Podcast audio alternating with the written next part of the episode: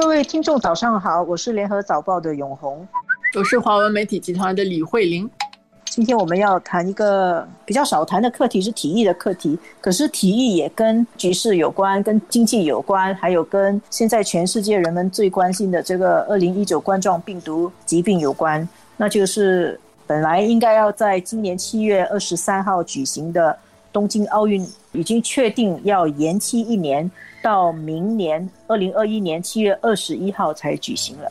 从历史上来看，这个是。日本第二次举行夏季奥运会，那也是东京申办成功的第二次奥运会啊。其实这个奥运对于日本来说是意义重大。先说一个小故事啊，对安倍首相来说也是意义重大啊，因为安倍的外祖父岸信介，他原来也是日本的首相嘛，他的外祖父也是日本首相。然后岸信介当初申办奥运成功，其实你要记得那个是在战后啊，二战以后，可是奥运还没有开，一九六零年岸信介自己就因为这个政局的原因，他就黯然辞职了，所以他自己没有机会出席他。给日本申办成功的夏季奥运会。那么呢，这次他的呃外孙啊安倍替日本争取到了二零二零年奥运会，本来是有机会准备要在今年去参加这个奥运开场的，结果因为这个疫情的原因就延后了。这是一个小故事。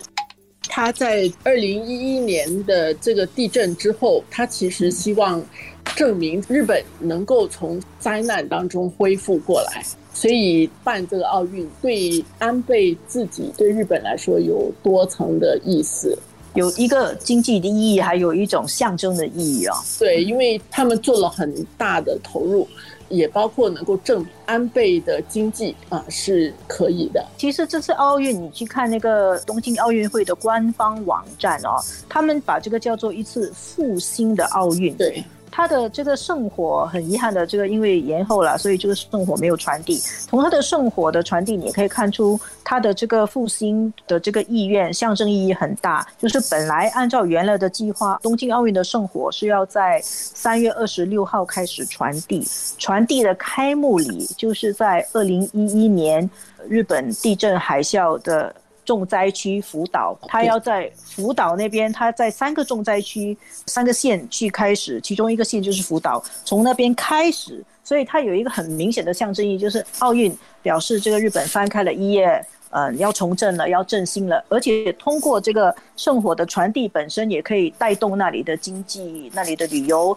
在宣布之前的一段时间，其实安倍还是坚持，就是奥运还是要续办。但是因为很多的运动员啊，很多国家其实开始并不是抵制啊，但是因为基于安全的考虑，已经开始有一些国家其实也宣布，他们即使是有的话，他们不会派运动员来。那么安倍是照理他就是明年秋天的时候才会。卸任嘛，还有机会作为日本首相，这个完成他的外祖父没有做到的事，就出席奥运会。其实除了各国的运动员哦，还有一个可能是，就算呃日本坚持要举行啊，就算有运动员来参加，会没有观众。